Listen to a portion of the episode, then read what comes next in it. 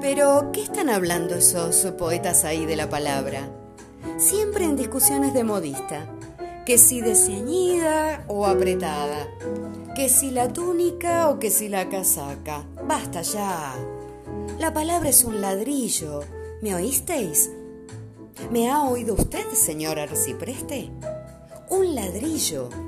El ladrillo para levantar la torre y la torre tiene que ser alta, alta, bien alta hasta que no pueda ser más alta, hasta que llegue a la última cornisa de la última ventana, del último sol, y no pueda ser más alta, hasta que ya entonces no quede más que un ladrillo solo, el último ladrillo de la última palabra, para tirárselo a Dios con la fuerza de la blasfemia o de la plegaria, y romperle la frente a ver si dentro de su cráneo está la luz o está la nada.